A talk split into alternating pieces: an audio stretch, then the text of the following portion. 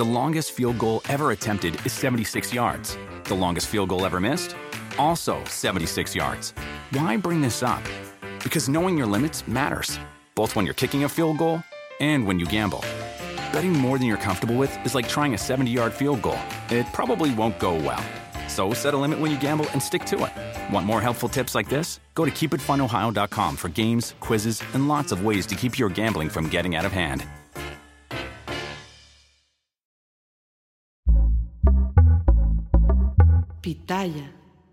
Desde muy joven su camino estuvo conectado con el del hoy presidente de la República, su padre, el destacado notario Payambé López, que en maya significa el que guía el camino, fue uno de los principales impulsores de la carrera de Andrés Manuel López Obrador desde que militaba en el PRI.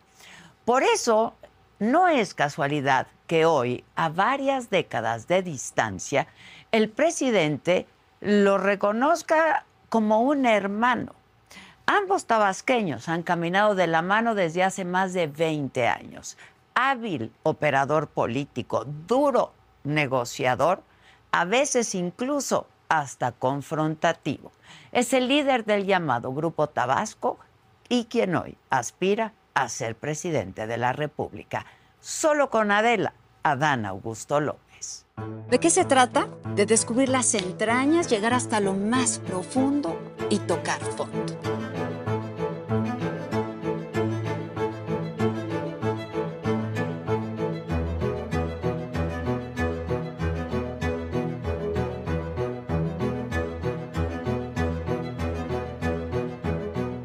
Ir de lo más bajo y hasta lo más sublime. Y es que exhibir luces y sombras de cada personaje se vuelve algo fascinante.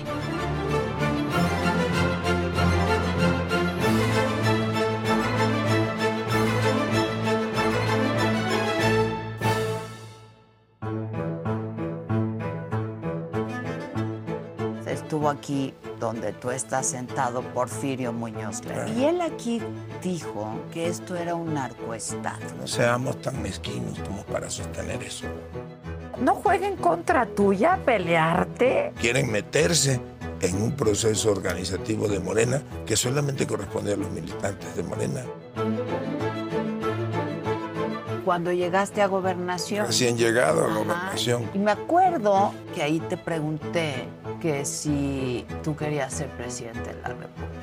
Y me dijiste categóricamente no. ¿En qué momento sí quisiste, Ana? Bueno, yo en aquella ocasión te dije que no, porque...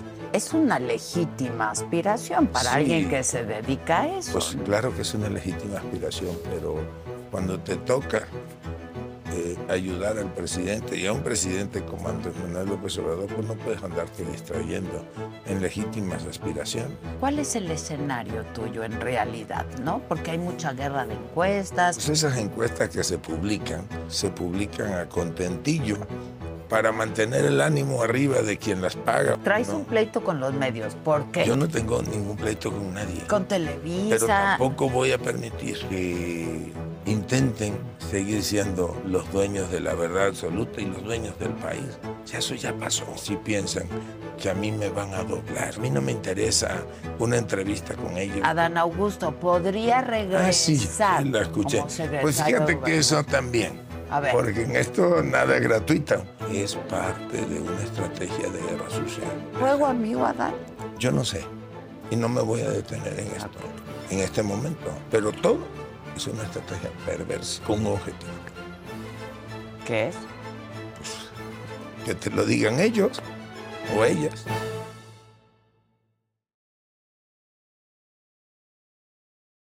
Pues mucho gusto de verte finalmente por aquí, Adán. Después de hace ya algún tiempo. Yo te vi, no sé si voy a cometer alguna incidencia, porque te vi en corto, no fue público, pero te vi cuando llegaste a gobernación. Recién llegado a gobernación, como en septiembre. Sí. Mediados de a septiembre. Ver, conversamos, bien padre, ¿no? No muy largo, porque estabas muy ocupado. Sí, fue a mediados de septiembre, pero finales de septiembre. me recibiste. Y me acuerdo, Adán, que ahí te pregunté que si tú querías ser presidente de la República. y me dijiste categóricamente no. Y dije, ay, Adán, ¿no? Y me dijiste, no, de verdad, no. ¿En qué momento sí quisiste, Adán? Bueno, yo en aquella ocasión te dije que no, porque yo tenía un encargo del presidente y ese encargo pasaba por concentrarnos en construir la gobernabilidad, no en estar pensando en la posibilidad de una candidatura Ajá. ni anteponer aspiraciones este, personales. Fue avanzando el tiempo y por ahí de, no sé, abril, mayo del año pasado, antes de que se clausurara el periodo de sesiones, el presidente invitó a los diputados federales. Y ahí pues empezó a surgir la posibilidad de... Y después vinieron dándose una serie de acontecimientos, por ejemplo, la reforma constitucional eh, para ampliar el plazo de la Guardia Nacional. Eso me permitió empezar a recorrer el país. Y bueno, pues yo encontraba, sin haberlo realmente hecho público, pues, manifestaciones de afecto, de la posibilidad de algunas compañeras o compañeros a que me animara y esas cosas. Pero era, es una legítima aspiración para Sí. alguien que se dedica a eso. Pues ¿no? claro que es una legítima aspiración, pero cuando te toca eh, ayudar al presidente y a un presidente como Andrés Manuel López Obrador, pues no puedes andarte distrayendo en legítimas aspiraciones. Finalmente, pues las cosas se fueron dando. ¿Y en qué momento pasa? ¿Él te dice? ¿O tú le dices? No, ¿O fue como de manera muy natural? Conversamos, alguna gente le dijeron, oye, ¿y ¿por qué no lo encarta? Y así fue. ¿Quién le dijo? Alguna gente. ¿Tú estabas? No, yo no estaba, supe después. Ah, ok. Pero bueno, finalmente las cosas se fueron, se fueron dando, digamos, de manera natural. A mí me tocaba conducir la relación con los gobernadores, presidentes municipales. Bueno, la política Entonces, interior eso de te este da país, un ¿no? y la madurando. gobernabilidad del país, Sí. la política interior del país, la relación con los distintos poderes, Con los distintos poderes, con el sector empresarial, Con la sociedad civil, con ¿Lo las iglesias. hacer, con los Sí, yo creo que en buena medida sí. Ok. me tocaba llevar las relaciones con los sindicatos, con los gobernadores muy bien, con presidentes municipal. Conseguimos algo que parecía imposible, que fue esa reforma constitucional para ampliar el plazo de, de vigencia o de actuación de la, De la Guardia Guardia. Nacional. ¿Por qué pareció imposible? Pues porque los números no nos No daban. les daban. Pero bueno, ahí estaba Lito. Bueno, estaba Alejandro, que era en esa época, sigue siendo el dirigente nacional. Pero pues, incluso con los votos del PRI no nos alcanzaba. Tuvimos que ir a construir una mayoría constitucional más allá del bloque eh, verde, PT y Morena. Ok, el presidente te encarta, ¿no? Porque le dicen, ¿por qué no lo encarta? Pues en ¿Y alguna cómo- conferencia cómo de prensa eso? él me menciona, ¿no? Como uno de los posibles y ahí pues, las cosas empiezan a darse. ¿Y cómo te, cómo te sientes tú en ese momento? O sea, como sí quiero entrarle, este, pues es a lo máximo que un político puede aspirar, es un gran orgullo. ¿Cómo te sientes? Pues yo ya era el secretario de gobernación, digamos que una especie de número dos. No especie, número Ah. dos. Y, ¿No? este, y me tocó recomponer muchas de las tareas de la Secretaría de Gobernación, arreglar muchos asuntos que, digo, me puedo pasar la noche aquí comentándolo. Y cuando se abre la posibilidad, pues yo digo, pues vamos a entrarle, pues. Y te gustó la idea. Sí, claro que, pero pues uno tiene que ir construyendo el escenario. ¿Y cómo estás ahorita, Dan? Cu- ¿Cuál es el escenario tuyo en realidad, no? Porque hay mucha guerra de encuestas, y hay encuestas por aquí, hay encuestas por allá. O sea, en realidad, pues eres uno de los tres, ¿no? Bueno, hay, yo- hay encuestas que te posicionan este, muy abajo, otras no tan abajo, ¿no? Pero ¿cómo te sientes tú? Mira, yo creo que estamos bien. yo he sostenido y lo puedo hacer aquí públicamente, que primero, pues esas encuestas que se publican son encuestas anímicas, se publican a contentillo para mantener el ánimo arriba de quien las paga o quien, sí, de quien las paga. ¿Tú haces lo mismo? No, yo no, yo no. ¿Tú no haces eso? Yo sí tengo mediciones que las reviso con el equipo, que nos lleva a veces a tomar alguna decisión, pero yo no, no, este, no ha sido mi estilo, nunca, el patrocinar encuestas para que se hagan públicas. ¿Cuál es el tuyo? Nadie les cree. ¿Cuál es el tuyo? Nadie les cree. Mira, ¿saben qué decimos allá en mi pueblo? ¿Qué? Allá en Tabasco, dicen, mira, si camina como pato, grazna como pato, pues es pato, Pues cuac, sí, cuac, es una pues encuesta es patito. Nada más que. Ah, pues, ¿cuál es tu estilo? Porque yo de ti tengo una impresión, ¿no? Pero esa es mi impresión.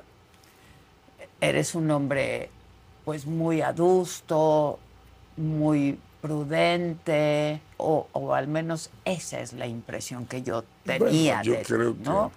Incluso, pues, duro cuando había que ser duro, confrontativo cuando hay que ser confrontativo. ¿Cuál dirías que es tu estilo, Adán? Porque,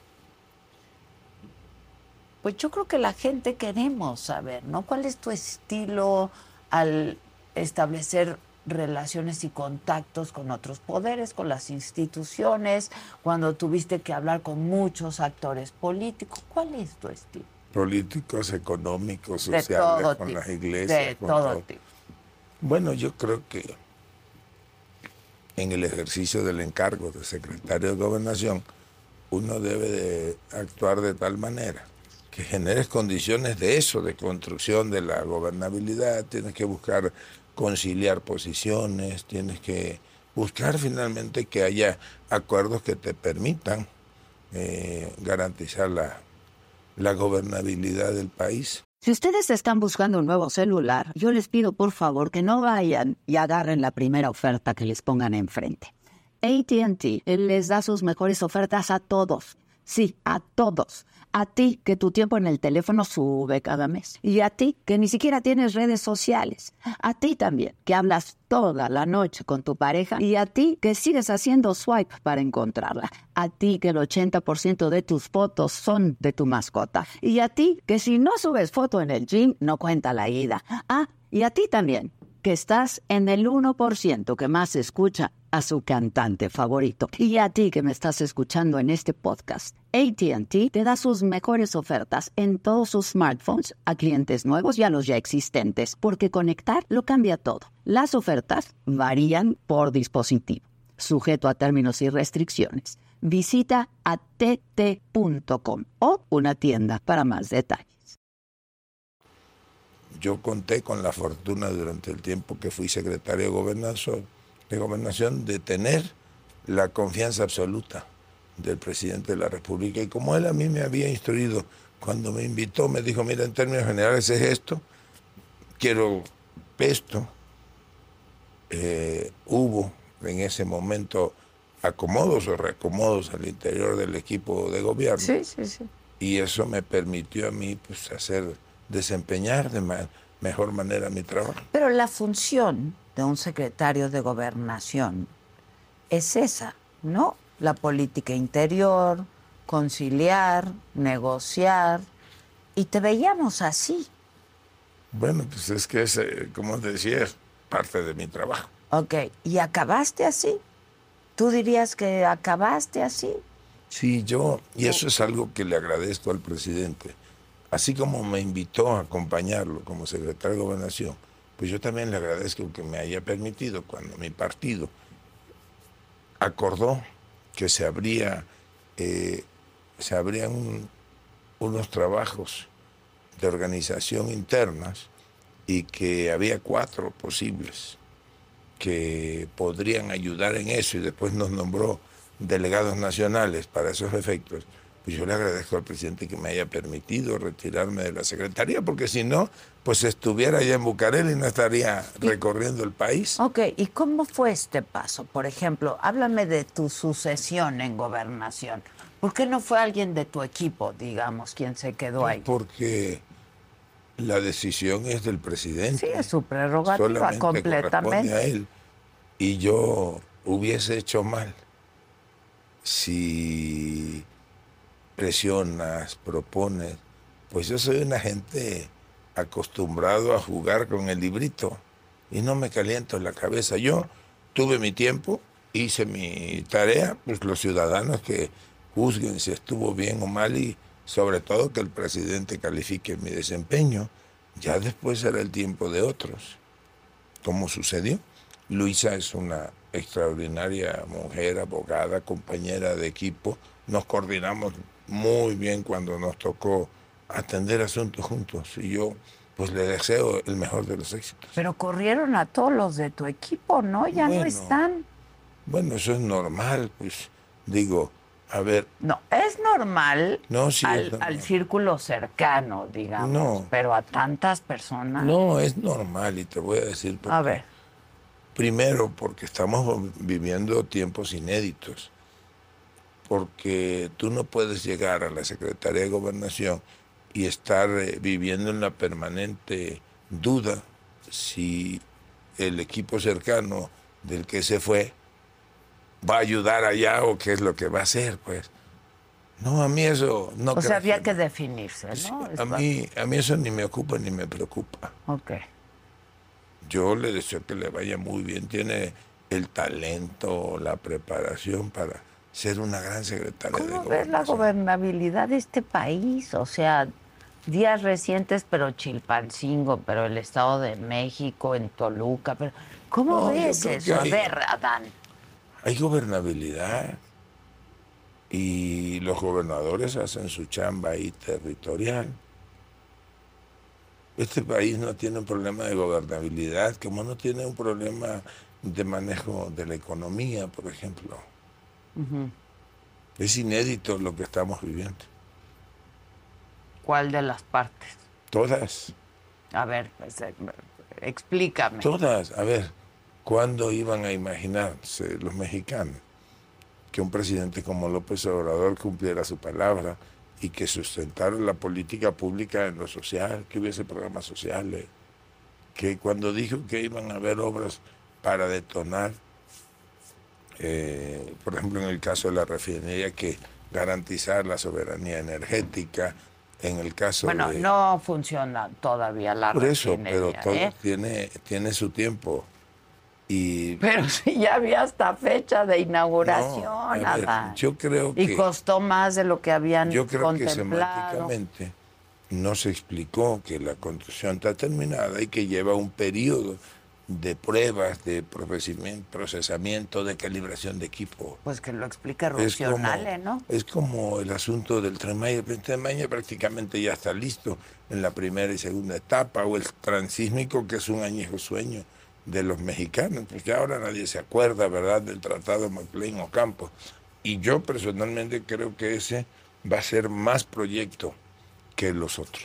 Ahora, cuando dices el presidente cumplió su palabra, Claro. también, a ver, prometió la no militarización, prometió regresar a los militares a sus cuarteles, prometió también un A ver, montón de cosas, Adán. que- Adela, yo creo que hay que despojarse de, ¿De qué? fantasmas. El ejército mexicano es un ejército de paz. ¿Sabes desde cuándo no eh, participa sí, no es en actividades de bélicas? Desde 1945. Y son los mejores preparados, los más honestos, los que tienen un sentido de orden que en estos tiempos, porque así lo heredamos, no lo tiene ninguna policía. ¿Tú crees que yo fui a Guanajuato? Pero no son policía, Adán, son A ejército. ver, a ver, Adela. Ese es una posición demasiado maniquea. A ver. Te voy a decir algo. Tú has tenido oportunidad de viajar por todo el mundo. Sí, Tú sabes de quién depende, por ejemplo, en Italia los carabinieri. ¿Sabes qué formación tienen? del ejército. Claro, depende de la Secretaría de la Defensa y tiene una formación militar. Y tú sabes en Alemania de dónde depende la Policía Federal. de la Secretaría del Ministerio de la Defensa, formados Francia. en, en Francia. En España la Guardia Civil es un organismo de formación este, militar, en Chile, en los Estados Unidos incluso. O sea, y a ver, ¿por qué entonces nosotros no vamos a recurrir a lo más capaces para ganarle la batalla a la delincuencia organizada? Yo te platico algo desde mi experiencia de gobernador. Exacto, yo quiero que me digas. Bueno, pues cuando yo recibí en enero del 2019 el Estado, Tabasco era el segundo lugar en secuestros a nivel nacional, era el sexto lugar en incidencia delictiva, el séptimo u octavo en cuanto a homicidios dolosos,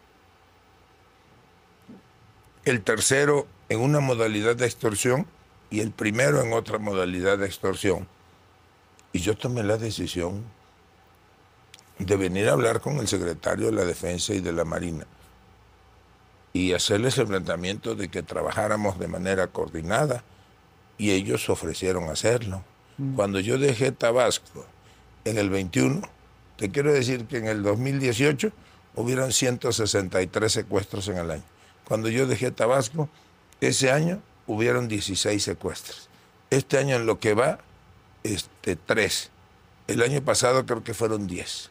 O sea, sí se puede si se trabaja de manera coordinada, si hay inteligencia, si aceptas tú que tu policía municipal está Pues no podrida puede, sí, no y puede. que incluso la policía estatal. ¿Y a quién recurres? Pues a los más capaces, a los que tienen la preparación, la formación.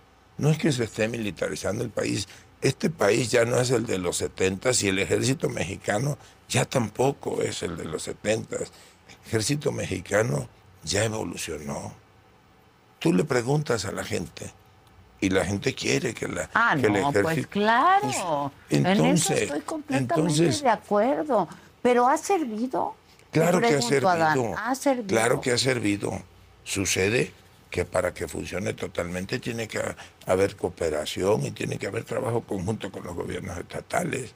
No se vale. Con los ejemplo, tres niveles de gobierno. Pues claro, pero, la- pero no se vale. Hay municipios que ni policía tienen. Bueno, pues entonces si no tienes policía y si te va a llevar tres o... Tú sabes cuánto tiempo te puede llevar formar un cuerpo de policía municipal de 100 elementos. Pues año y medio en lo que los reclutas, los capacitas, presentan el examen de control de confianza, el otro examen y el polígrafo y todo eso.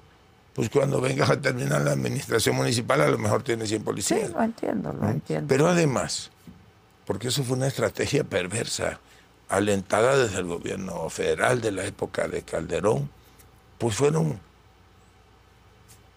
retirando la posibilidad de que las policías municipales estuvieran fortalecidas. Todo lo demás fue una mascarada, decir de que hay bajo el Fortamun y el Fortaseñ y el no sé qué, vamos a agarrar, no es cierto.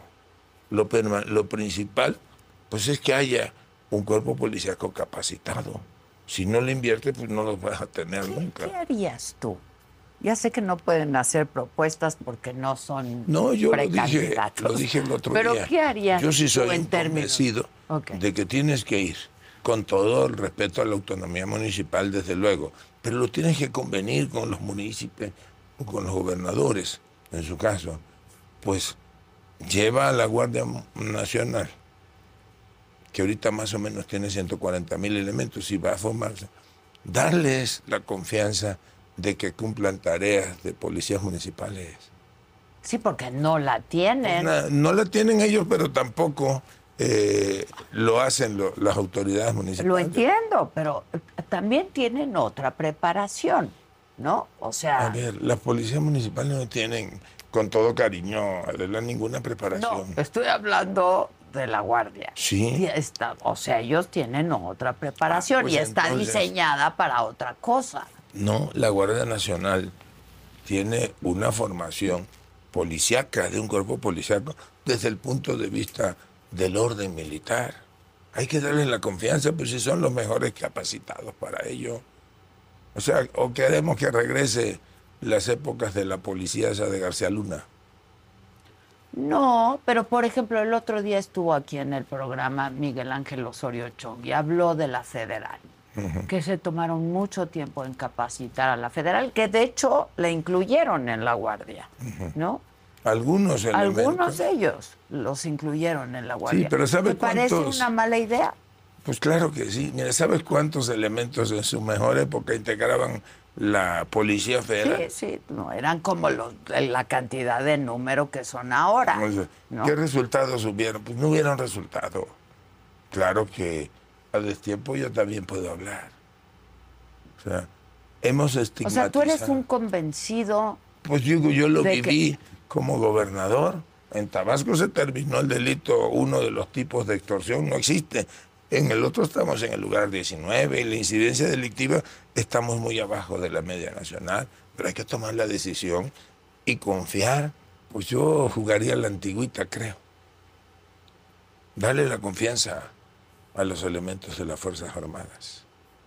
Si no, pregúntale. Ah, yo te puedo decir gobernadores que decían no a la guardia y al día siguiente o esa misma tarde Pues es estaban que mandando el oficio, Pues es que, llamando. pues, Ah, pues, ¿cómo le van a hacer? O somos o no somos.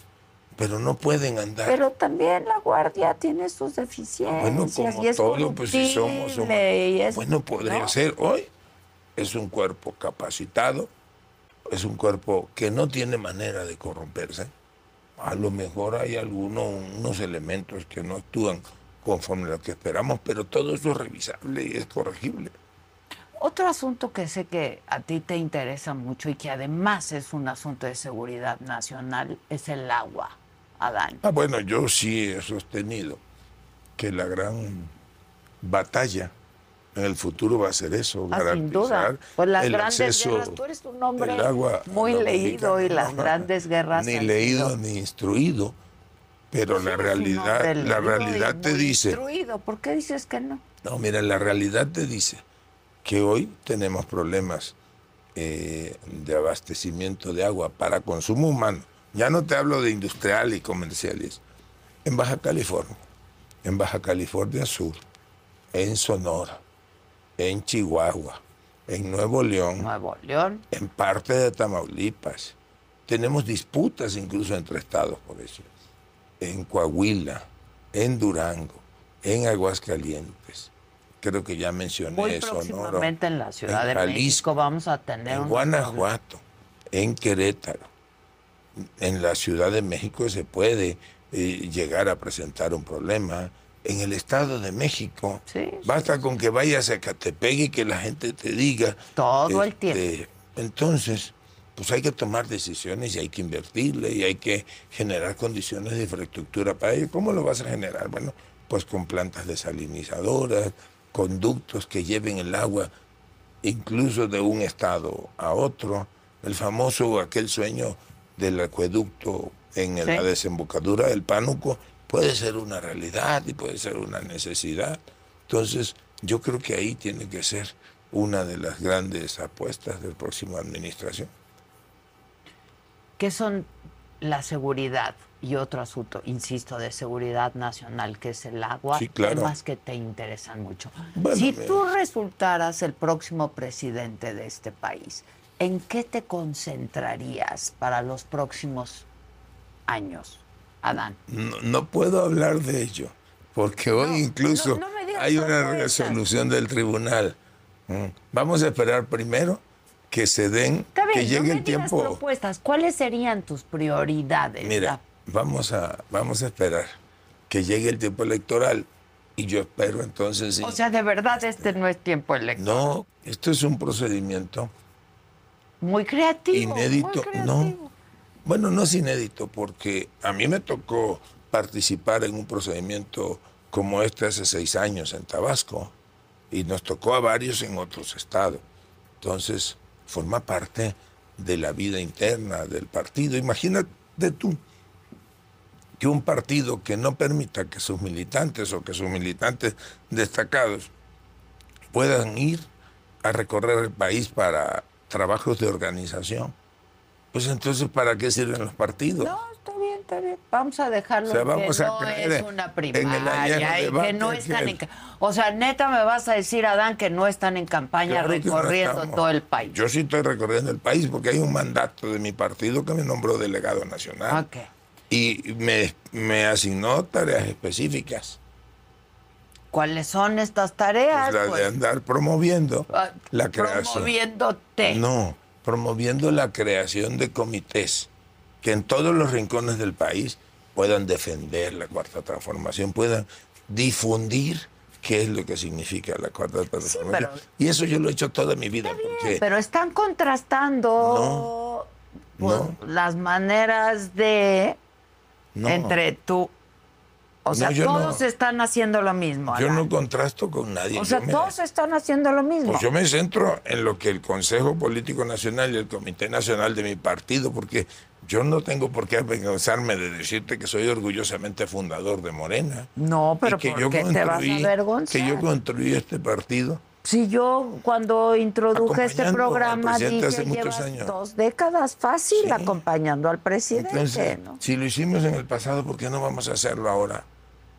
O sea, un partido histórico que en menos de cuatro años de creado llega a la presidencia de la República en un país como México, de la nada. Pues eso es lo que nosotros... Entre que entre que comienza como un movimiento, ¿no? Sí, Hasta que ganan la presidencia fueron ¿qué? 10 años. Es increíble, eso sí Claro es inédito increíble. y yo lo reconozco. Pero además ese y les doy movimiento- todo el crédito del mundo. Pues ese movimiento no fue fácil este, No transformar a diciendo partido. que Se lo fuera decía el otro día en Tamaulipas a los compañeros. Bueno, y entonces que no podemos ir los militantes a defender eso.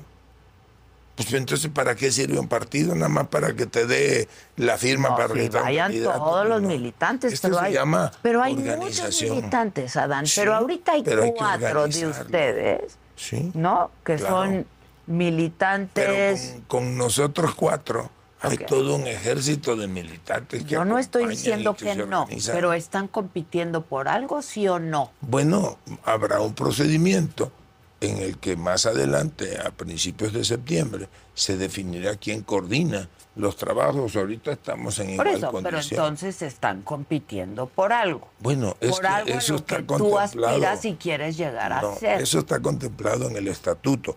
Ya después, quienes tengan aspiraciones a, la, a alguna candidatura, pues tienen que esperar que lleguen los tiempos Ah, lo electorales. entiendo, lo entiendo, pero por lo pronto, pues en septiembre va a haber una tómbola de No, donde no, se es van una- a sacar. no es bueno, una eso me dijo. Mario Delgado. No. De una tombolita van a sacar al azar, ¿no?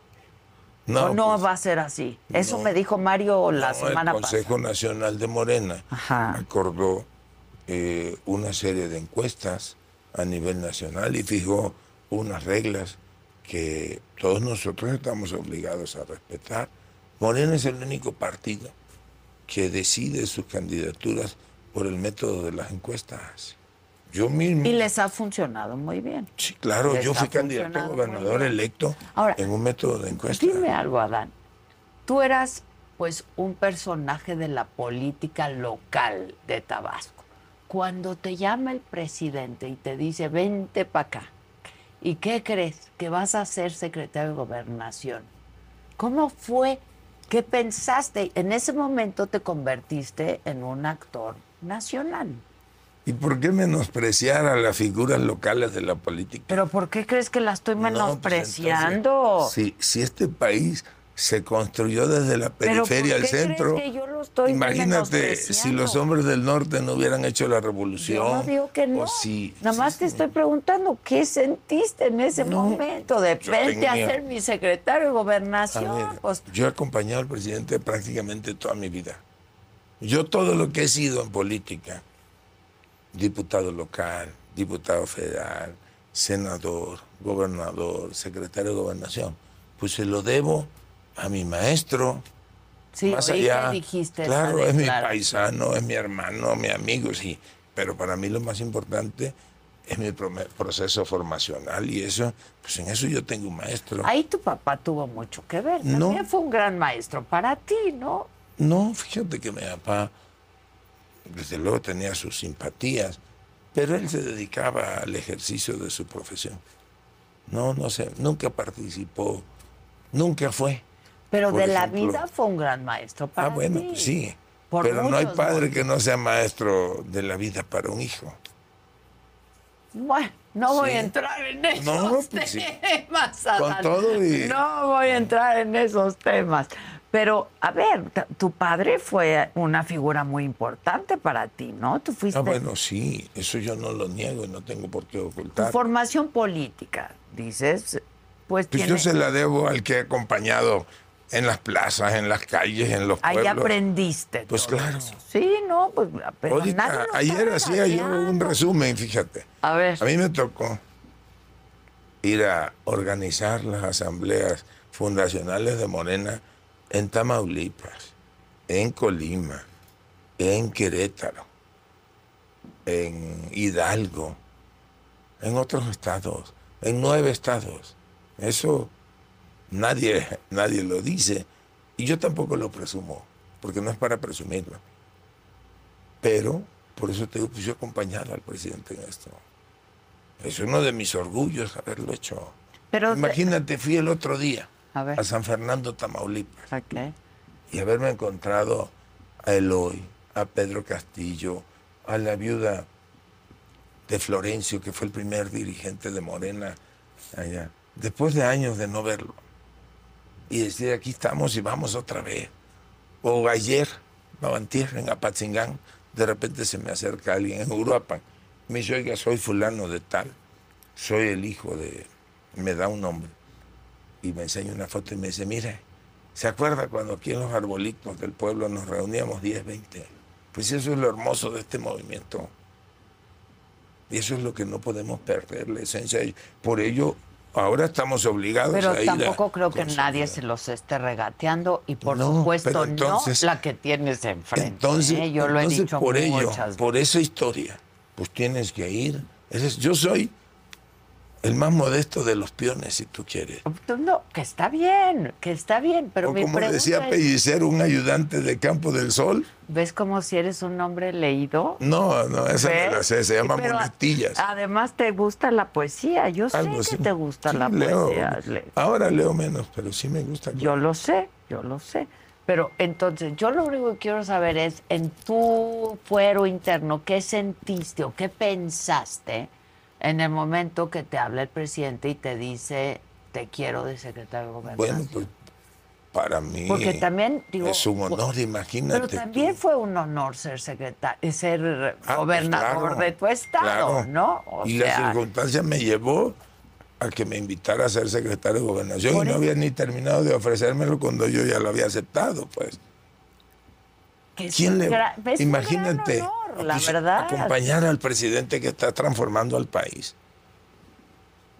Porque yo estuve en las malas y en las buenas.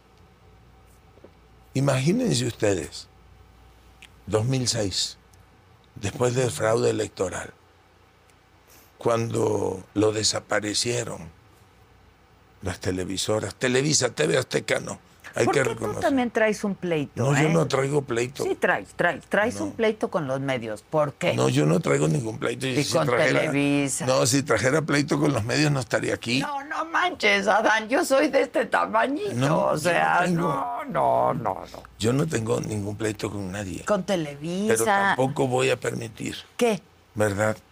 Que intenten seguir siendo los dueños de la verdad absoluta y los dueños del país. Ya eso ya pasó.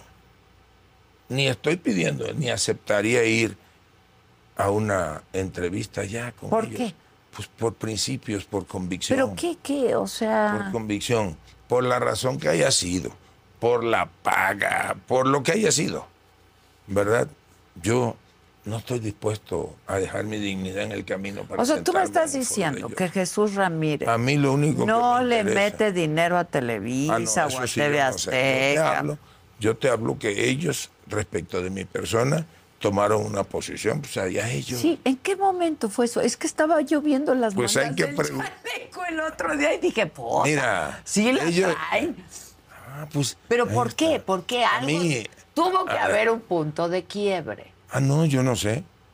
A mí me tocó atenderlos como secretario de gobernación ¿A quiénes? a, a los dueños de Televisa, A Emilio Azcarra. a los dueños de Televisa.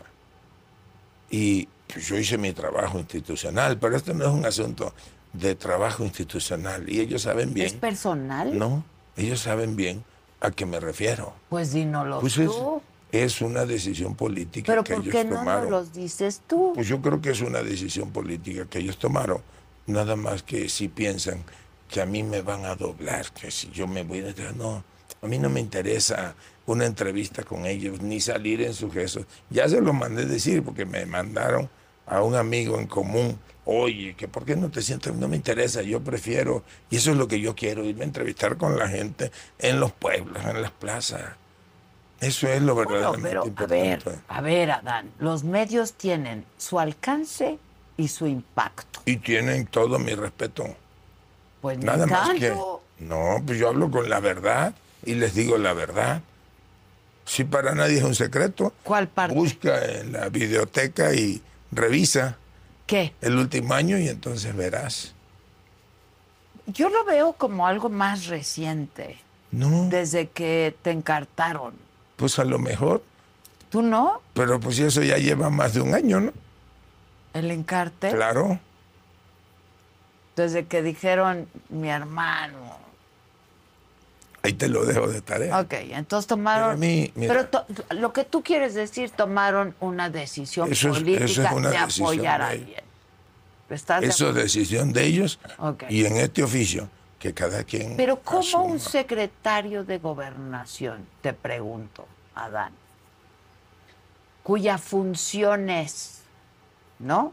Establecer puentes, negociar, este, respetar las instituciones, los distintos poderes de la... ¿Por qué se pelea con una televisora? No, yo no me peleé. Entonces, ¿qué pasó?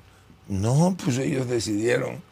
Yo llevo mi, tengo mi, mi, este, soy, yo no soy rehén de nadie. Yo tomo mis decisiones, puedo equivocarme, puedo estar- pero son mis decisiones y cada quien tiene que asumir en esto el costo de las decisiones que se toman. Eso sí, lo repito. ¿Le tienes respeto a los medios? Claro. A los periodistas, Sí, claro. a la prensa, con quien también de pronto te has portado un poco... No, no, yo nunca he tenido enfrentamiento. Que a veces no acostumbro a hacer o no acostumbraba a hacer declaraciones, es cierto. ¿Por qué? Pues porque ¿Por tu era, carácter? formaba parte, no. Pues es mi estilo de ver las cosas. Imagínate un secretario de gobernación que ande de boquislojo. No. No, pero puede ser... Secretario de gobernación tiene que tener A ver, dime. como una de sus principales virtudes la prudencia. Ok. Y entonces eso te lleva a ser reservado, a guardarte muchas cosas, porque son decisiones de Estado las que pasan por tus manos. Y yo te puedo hablar, te dije hace un rato, de 50 mil asuntos. Y nadie puede decir, este dijo tal cosa. Pero eso te obliga a ser un, poco despectivo con algunos medios. Yo no soy, o- no soy despectivo con nadie, pero a la gente le digo la verdad. Les platico, por ejemplo, como cuando me tocó cubrir durante cuatro conferencias de prensa, Sí, porque sí, el presidente estaba, eh, estaba enfermo de COVID en las noches. ¿Cuál era la noticia respecto de eso? El gobierno de México informó en su tradicional conferencia de prensa. Ni- nunca dijeron quién cubría, ni una sola imagen. Está bien. Ellos tienen, tomaron una decisión pues, de ese tamaño, de ser la paga, porque pues ni modo que sea de gratis, ¿no? No estoy tan de acuerdo contigo, Adán. No estoy. Ah. O sea digo, que ahora yo resulta- trabajé muchos años. Adela, damas de la caridad no son. Yo fui el primer gobernador en la historia de Tabasco, y lo pueden ir a revisar, que redujo de 3 mil millones de pesos al año a cero pesos por concepto de publicidad. No hay un solo medio en Tabasco, nacionales, Televisa y Azteca incluidos, que te puedan decir que yo celebré un contrato de publicidad con ellos. Nunca. Y platicaron conmigo, sí, me ofrecieron, sí, pero yo les dije, no, yo no voy a utilizar el dinero público para eso. Eso sí te lo puedo decir. Pero no, no jueguen contra tuya, pelearte. Es que yo no me estoy peleando Sí con te has peleado con los No. medios. No, Yo en este caso de Televisa les digo la verdad. ¿Cuál es la verdad? Pues, pues? esa que yo expongo ¿Cuál? en las asambleas informativas, Ah, pues que dime. los señores tienen, tomaron una decisión política, quieren meterse en un proceso organizativo de Morena que solamente corresponde a los militantes de Morena. Mm. Pues se siguen sintiendo, piensan que siguen siendo los dueños, seamos de México. Lo mismo le hicieron a Andrés Manuel en el 2016. Ni una sola mención, lo desaparecieron. Bueno, pero hoy en día son muy amigos, están en su consejo. Bueno, pues el presidente de la República, parte de eso es mantener interlocución. Por eso, pero no era tu tarea también la interlocución. Y hablé con ellos cuantas veces hubo necesidad de hablar y me tocó ver que el número de asuntos que quedan ahí en mi memoria y en la de ellos. Yo institucionalmente hice mi trabajo. Ok. No hay ninguna queja. ¿Hay fuego amigo entre estas, para mí, mal llamadas corcholatas? ¿Hay fuego amigo? ¿Ves? ¿Cómo ves verdaderamente, Adán? ¿Y cómo te sientes tú en esta dinámica que no le vamos a llamar ni pre-campaña, ni Mira, campaña, ni este ejercicio no y esta detener. dinámica? No me voy a poner a detener en este momento, que estoy recorriendo intensamente el país. Como nadie, ¿eh? Como nadie. Como pues yo ninguno de los otros. 59 o 60 Como asambleas. ninguno de los otros. Y hago cuatro o cinco asambleas todos los días y todavía voy a una reunión con empresarios y... No, no, yo por eso te, di- te digo, Imagínate nadie si está me- haciendo Si me pusiera yo... el esfuerzo y el trabajo territorial que estás si haciendo yo me tú. pusiera a pensar en el fuego amigo, pues est- estaría perdiendo el horizonte. Pero, Adán, Hoy, es- mira, y regreso a lo de Televisa. ¿Qué dijo el presidente hoy? Pues que era la guerra sucia y que era propio. Eso lo dijo hoy. Ah, Ayer dijo, porque a pregunta expresa le dijeron, eh, Adán Augusto, ¿podría regresar Ah, sí, la escuché. como Pues fíjate que eso también. A ver. Porque en esto nada es gratuito. Esa también es parte de una estrategia de nuestros adversarios. Ah, entonces, ¿de cuáles, Adán? Ah, pues, eh, identifíquenlos ustedes. no, no, no, no. ¿Cuáles son los adversarios? ¿El yo te lo digo a ti. o el que está afuera? Ah, pues eso no sé. Mira, yo te lo digo a ti. No, no, me, no Yo me tenía claro, mira. tampoco, Adán. Yo tenía claro el día que acepté ser secretario de gobernación que había cerrado mi ciclo en el gobierno de Tabasco. Pues ahora empezaron a difundir la versión, ¿no? Ah, es que este ya se va a regresar a Tabasco, que porque quiere, quiere ir a cerrar su cuenta. Mentira. No Ah, este va- regresarías a Este ya está Tabasco. pensando en que va a regresar a la Secretaría de Gobernación. Es parte de una estrategia de guerra sucia. Fuego O sea, lo amigo. que tienen que hacer- Fuego amigo, Adán. Yo no sé. Y no me voy a detener en esto, en este momento. Llegarán otros tiempos. Pero todo es una estrategia perversa. Con un objetivo. ¿Qué es? Que te lo digan ellos o ellas. Estoy ocupado en una tarea que el partido me encomendó. ¿Qué es? Por eso yo decidí, porque eso fue por convicción, lo decidí así, no aceptar el financiamiento público. Cuando yo eso lo aprendí con Andrés Manuel, cuando Andrés Manuel fue a pedir financiamiento público para viáticos, para Déjame parafrasear al presidente de la República en esta mañanera. Y dijo, yo veo muchos espectaculares de Xochitl Galvez, pues ¿quién los paga? Pero también hay tuyos, país. Sí, nada más que el único. ¿Quién- También hay tuyos Mira. y también hay de los otros. Yo hablo por mí. A ver, Y yo dime. te puedo. Aquí traigo mi teléfono celular. Soy el único que desde hace meses he venido presentando una serie de denuncias para que la autoridad electoral investigue. Y si la autoridad electoral dice bajen los que lo bajen, yo no los puedo bajar, porque no son asuntos que yo haya este, propiciado. Agradezco, debe de haber alguien, algunos amigos o algunos conocidos o paisanos que de motu propio van y colocan su espectacular. ¿Y por qué no creen lo mismo de Xochitl Galvez, Ah, por no sé. ejemplo? Yo no, yo, Pues yo a no lo voy mejor hay amigos Yo hablo y fans mi y- caso. Y si tú me lo permites, yo ahorita abro mi celular y te demuestro que he presentado denuncia. Mira, yo desde hace muchos años, mi nombre es marca registrada. Mi imagen es marca registrada. Por eso yo no hablo. Porque ¿Por a mí no me gusta. ¿Por qué es marca registrada? Ah, porque yo hice mis trámites ante la dirección de la propiedad intelectual, que se le llama.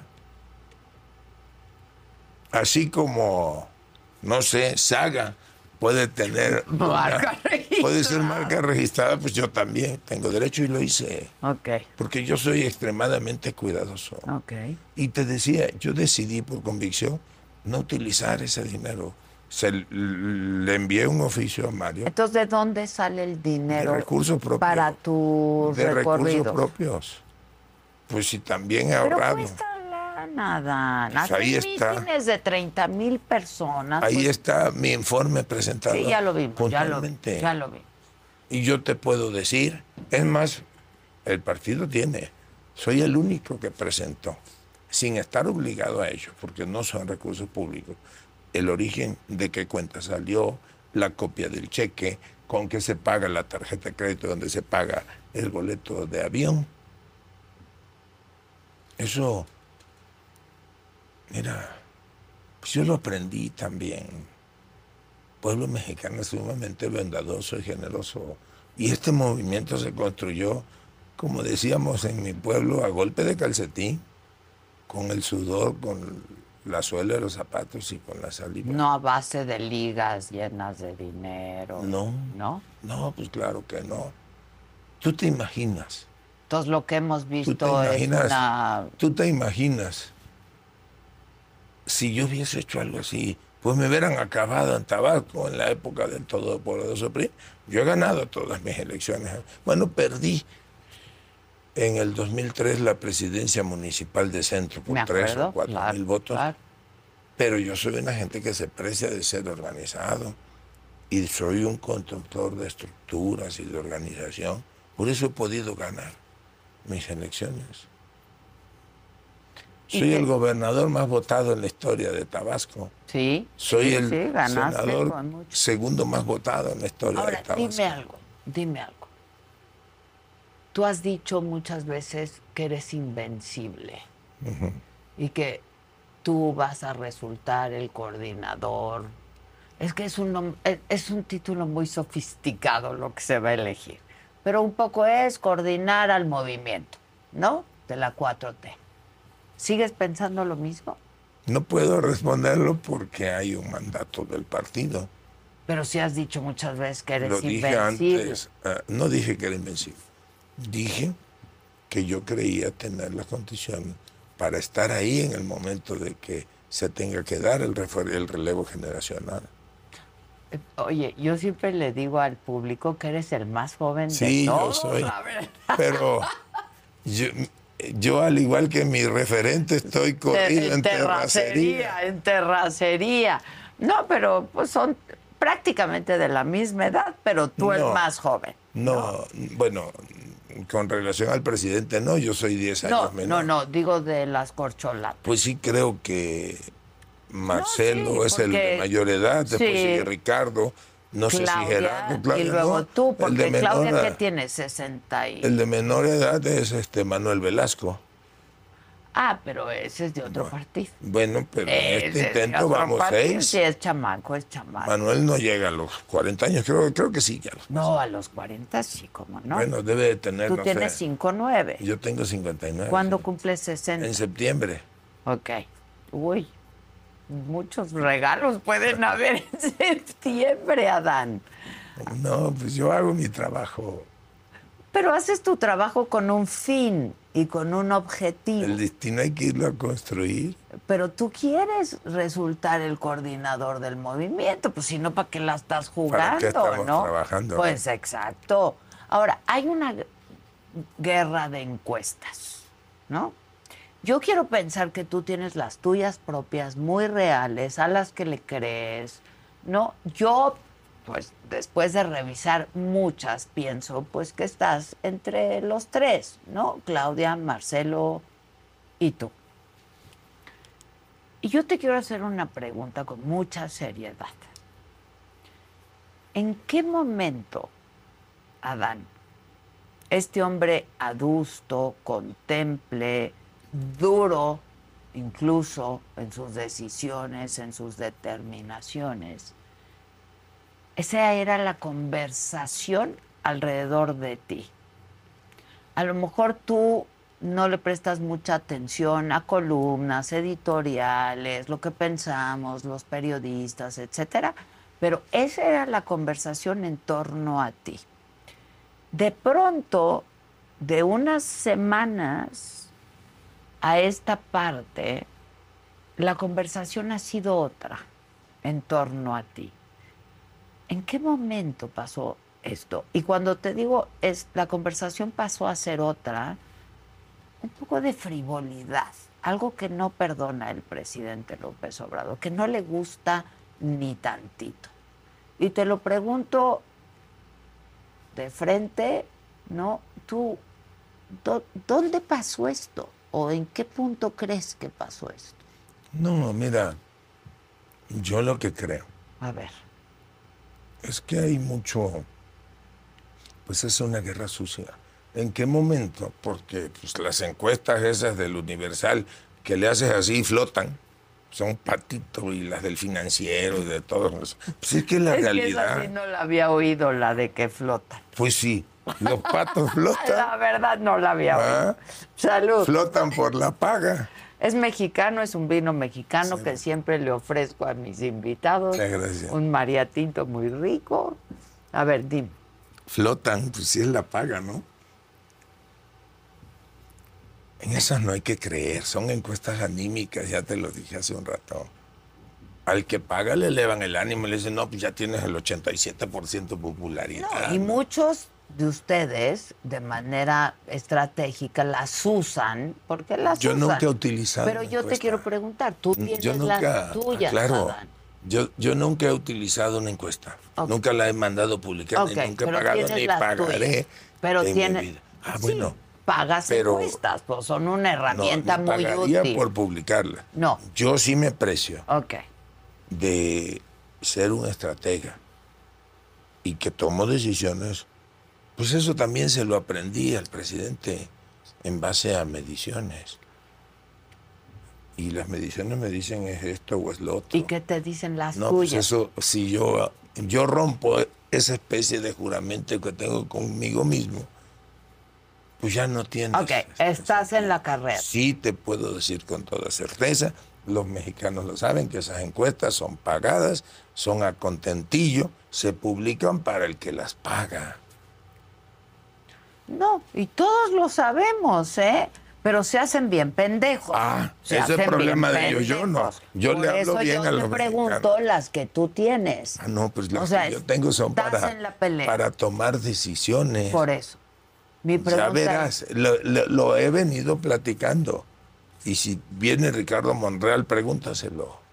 Le diseñaron un escenario de encuestas a Ricardo Monreal hace casi seis años, que el día que se hizo la encuesta de Morena y resultó que Ricardo se fue al tercer lugar, ¿qué decir? No, bueno. Le robaron y pusieron Ricardo Monreal piensa que eso no estuvo bien hecho pues se va a quedar con la amargura, mi querido. La verdad, es, él piensa que. Pues lo cierto es que perdió la encuesta. A mí me tocó perder una encuesta contra Arturo Núñez. Ok, si tú pierdes la encuesta esta que ven, que viene. No puedo hablar de la posibilidad de un resultado. No, sí puedes. No, no puedo. Sí, sí puedes. No, yo no voy a violar. No, eso no es una violación. Lo único que no pueden hacer. No, no se puede el, acuerdo del Consejo Político Nacional imposibilita. De hecho, parte del acuerdo era que nosotros, cada uno de nosotros iba a proponer dos encuestadoras en un sobre cerrado y lacrado. Yo propuse las mías. Les digo, lo digo y aquí en serio, porque dice, fíjese el acuerdo, dice que no hayan trabajado para determinado personal que no hayan publicado en los periódicos, en los medios de difusión, pues que no se hayan equivocado. vamos a pues tener que ir a, Francia o a, Dinamarca a ver si encontramos una encuestadora. Exacto. Como la salud que, que, nos prometieron que iba a ser como en Dinamarca. y eso lo vamos a platicar otro día. Ah, que a poco el Estado Social o de satisfacción de, de Dinamarca, ¿es populismo o no es populismo? No, pero a ver. Ah, no. ¿verdad? O Yo a ver, el, famoso seguro de desempleo. Yo hubiera sido la primera en aplaudir que los mexicanos tuviéramos un Y lo vamos a sistema de salud como Y en hacia allá va. Dinamarca. Hacia allá A va ver, el Adán, bienestar. O sea, no hay Nada nadie que, que- pueda estar en contra de eso. nada más que no se te olvide algo. Pues tienes que ir a remadear 100 años de abandono. Yo te invito a que un día, y no te quiero llevar a la sierra de Lo he Oaxaca. hecho. Ah, lo he hecho. Vamos a Yo Tabasco. lo he hecho y he estado Vamos, en la ciudad de vamos a un Oaxaca, y he estado en Chiapas, No, y he estado no, no, Hay en que ir a conocer lados. la, la realidad. En Veracruz, en los Usaron- municipios más Usaron olvidados el y más sistema de salud de este país para hacer pingüinos. ¿Y ahorita qué hicieron, Adán? No, pues ahora se está reconstruyendo todo eso. Ahorita hay una compra consolidada de medicamentos, hay transparencia en la ahorita no hay adquisición de ellos. No, sí hay, Adela, hay. sí hay. Forma parte, forma parte, y te lo digo con todo cariño, pues de estrategias o campañas negras. Ok. Yo quiero saber de qué sí puedes hablar, porque yo sí te quiero preguntar. De, de ustedes, cuatro, ¿hay diferencia en quien salga coordinador del movimiento en el sentido de hay quien garantiza más la continuidad del movimiento?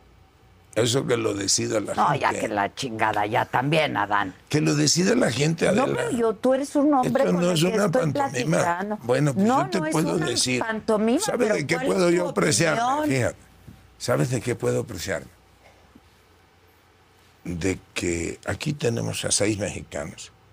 Gerardo Fernando de Noroña ha sido legislador. Yo lo quiero muchísimo y me- no y estilo, encanta.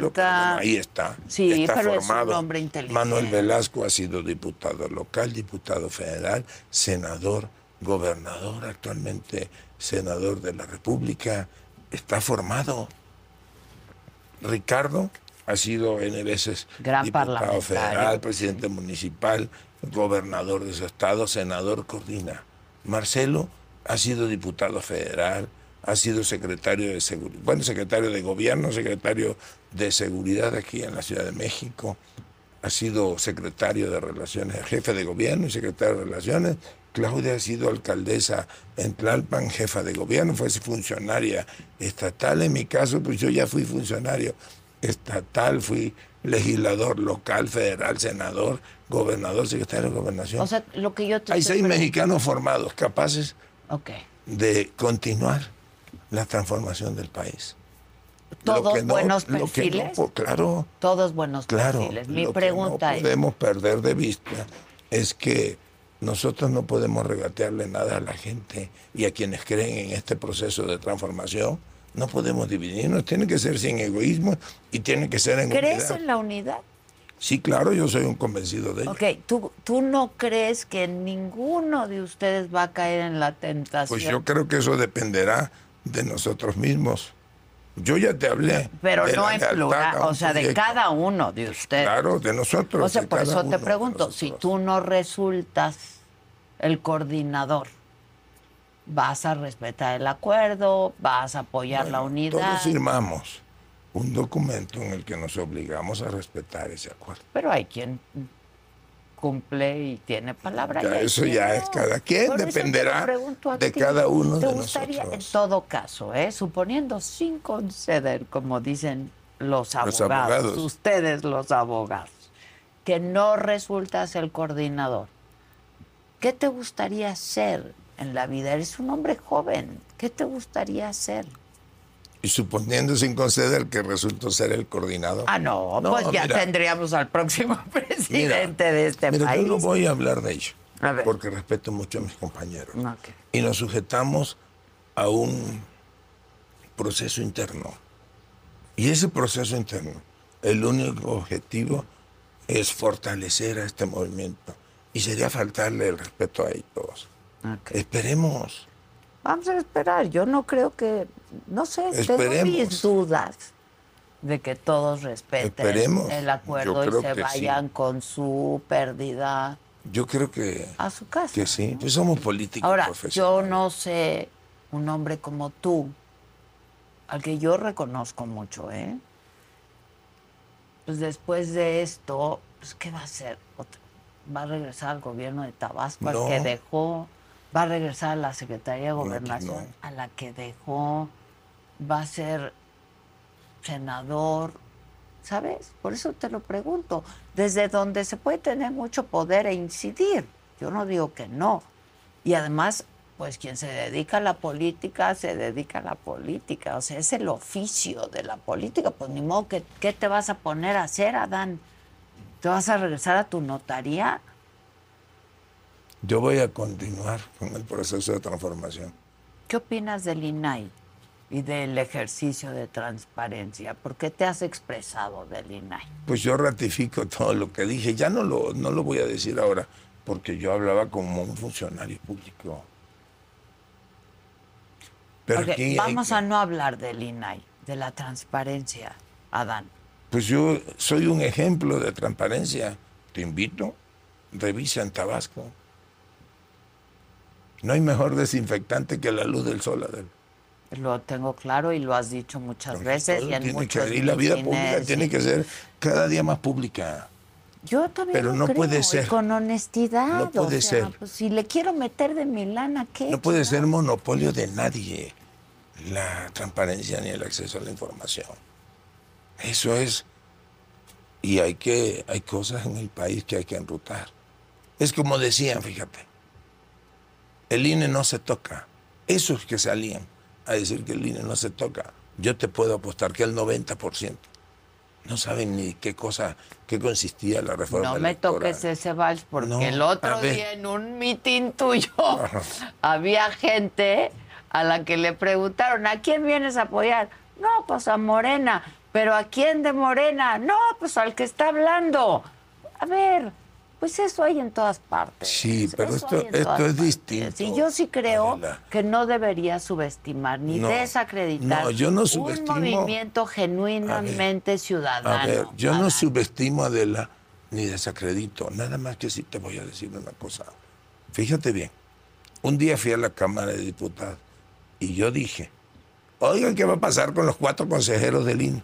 Y le digo, yo creo que tienen que ir de acuerdo a como lo marca la Constitución, a insacularse.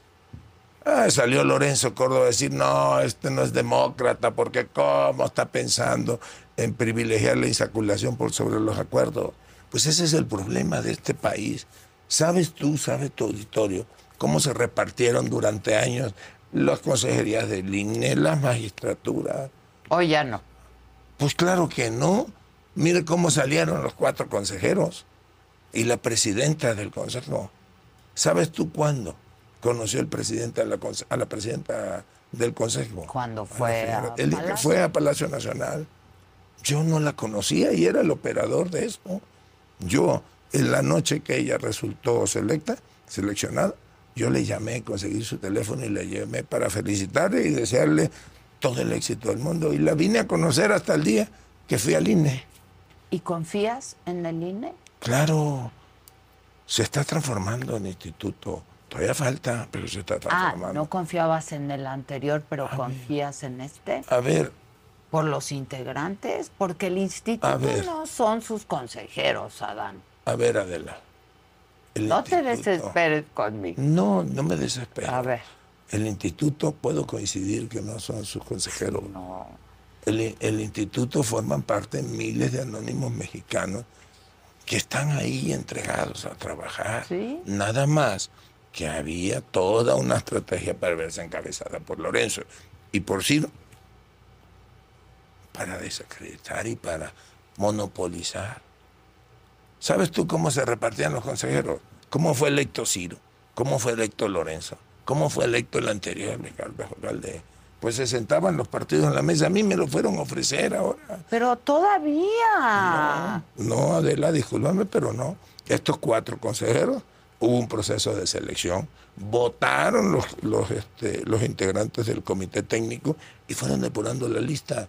Y cuando ya no había este, posibilidad de construir las dos terceras partes, se aplicó estrictamente lo que dice la Constitución y fue insaculado a la luz de todos.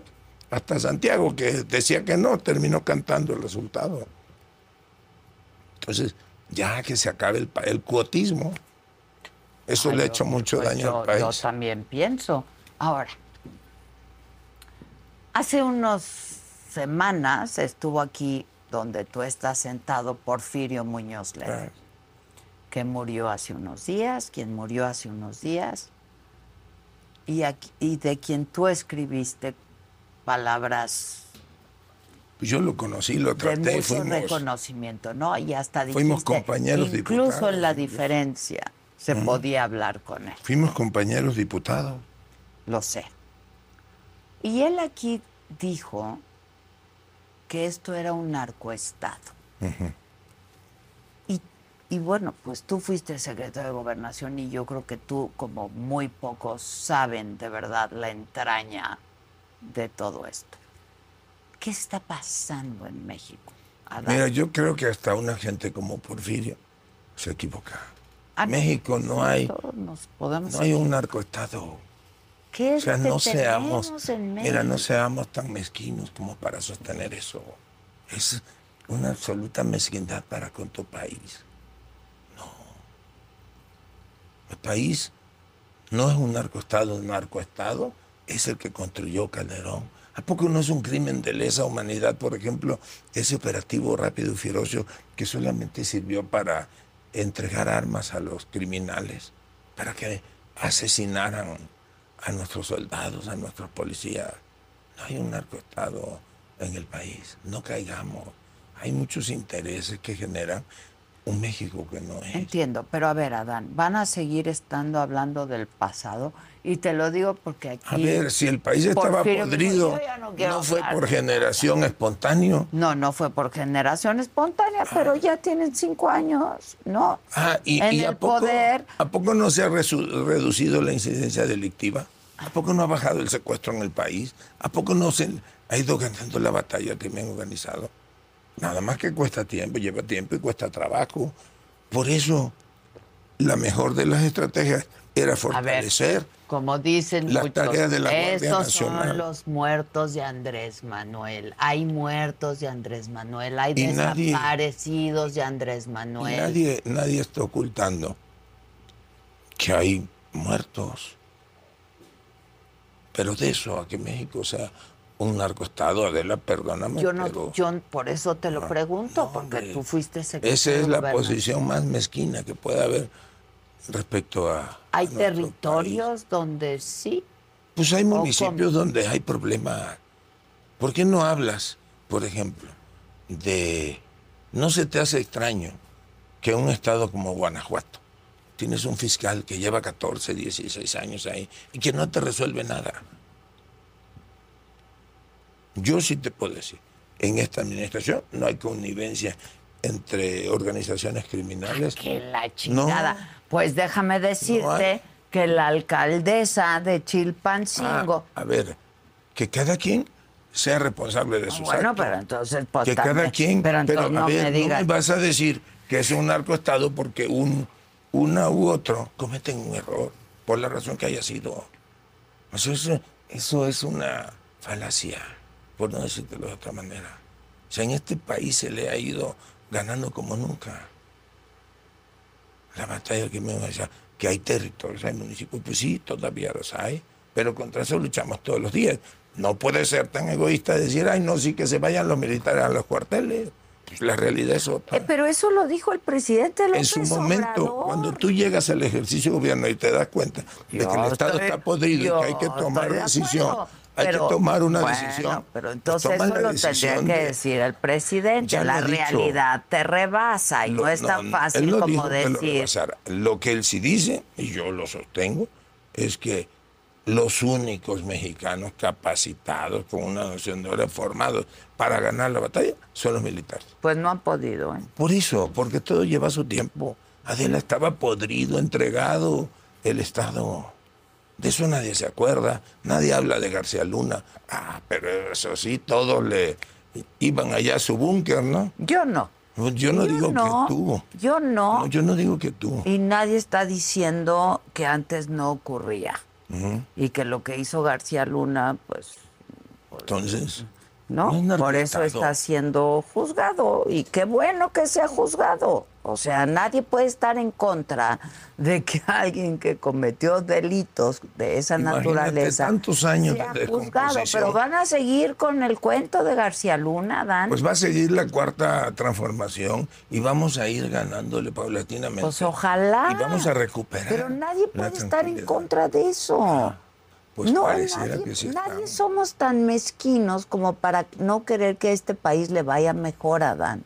Bueno, tú no, pero hay gente interesada. ¿Tú crees que sí? Ah, claro que los Es hay. que yo no. Yo no- te no puedo decir, yo fui a en mi todo. lógica. Soy el único mexicano que ha recorrido prácticamente o ha estado en todos los congresos del Estado defendiendo una reforma constitucional. ¿En qué sentido? En que era una reforma que posibilitaba a la Guardia Nacional el aumentar el número de años para su ejercicio.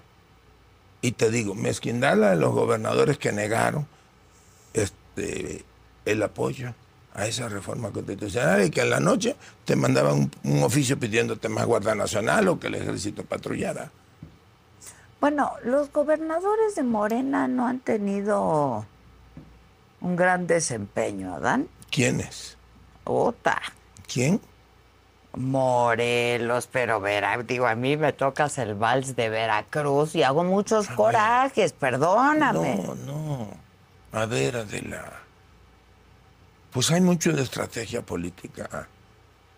No a mí me inventaron que yo tenía un secretario de seguridad que había, pues parte de la misma guerra sucia.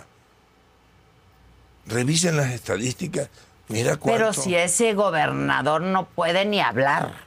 O sea, ¿por qué me estás diciendo eso, Adán? No Bueno, te pongas de nada malas. más No te revisa, pongas de mal no, humor.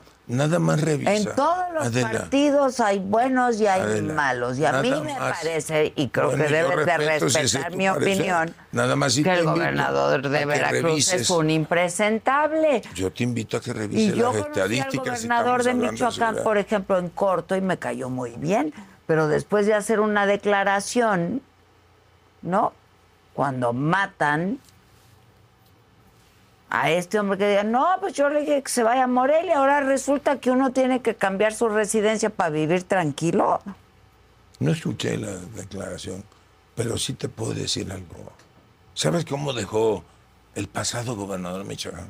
Absolutamente prohibido. Y estuve en Michoacán hace dos días. Y yo hay que reconocerle algo, Alfredo. ¿Sabes tú que en No, a mí 20 me años... cayó muy Mira, bien. ¿Sabes Pero tú fue que en una 20 declaración años... desafortunada. ¿Sabes tú que en lo 20 años, este es el primer año completo de un ciclo escolar en que eh, hay clases todos los días? Por eso, o sea, hay que ir a construir la gobernabilidad. Y la No está me cabe duda. Y la, Y la está no me cabe duda. Y Tú ojalá... vas a, a Baja California, Marina es una gran gobernadora, y Durazo tiene oficio, y Rocha en Sinaloa. Ay, se lo adoro. ¿ah? A mí Y me cae muy bien el, en doctor. Y me cae muy bien, pero tienen de pronto desaciertos todos- como toda bueno, pues la todos gente, los seres ¿no? humanos tenemos, pero no Sí, estigmaticemos. pero hay algunos que no están haciendo su trabajo y lo Todos saben. están haciendo su trabajo. Bueno, yo- Cada quien tiene su estilo de no hacerlo. coincido, no Yo coincido en que espero todos. Que no le fallen a sus respectivos Yo pueblos. también, yo también. Y lo Ahora, deseo además. Te pregunto, Adán, ¿tú harías en caso de que llegaras a ser el próximo presidente de este país? Y no te voy a hablar que me digas propuestas ni mucho menos. Sé que vas a defender el movimiento y sé que vas a Hasta el último de darle continuidad a la cuarta transformación, a lo que llaman la cuarta transformación. ¿Harías algo distinto al presidente López Obrador? La próxima vez que me invites te lo voy a decir en qué consiste la continuidad con cambio.